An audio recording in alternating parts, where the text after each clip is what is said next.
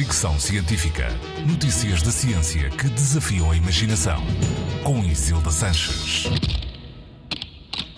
A língua como espelho da saúde. A prática é ancestral, muitos de nós devem ter mostrado a língua às avós e mães para ver se tinham febre. Os chineses terão sido os primeiros a observar a língua para fazer diagnósticos há dois mil anos, pelo menos. A técnica acabou por se tornar comum na medicina tradicional um pouco por todo o mundo, mas é pouco usada na prática médica convencional. Agora, um trabalho conjunto de cientistas australianos e iraquianos propõe retomar esta técnica de diagnóstico milenar usando inteligência artificial.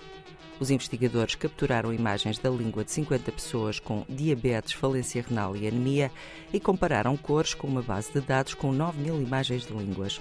Usando técnicas de processamento de imagem, conseguiram diagnosticar doenças com 94% da cuidade. O estudo foi publicado no AIP Conference Proceedings.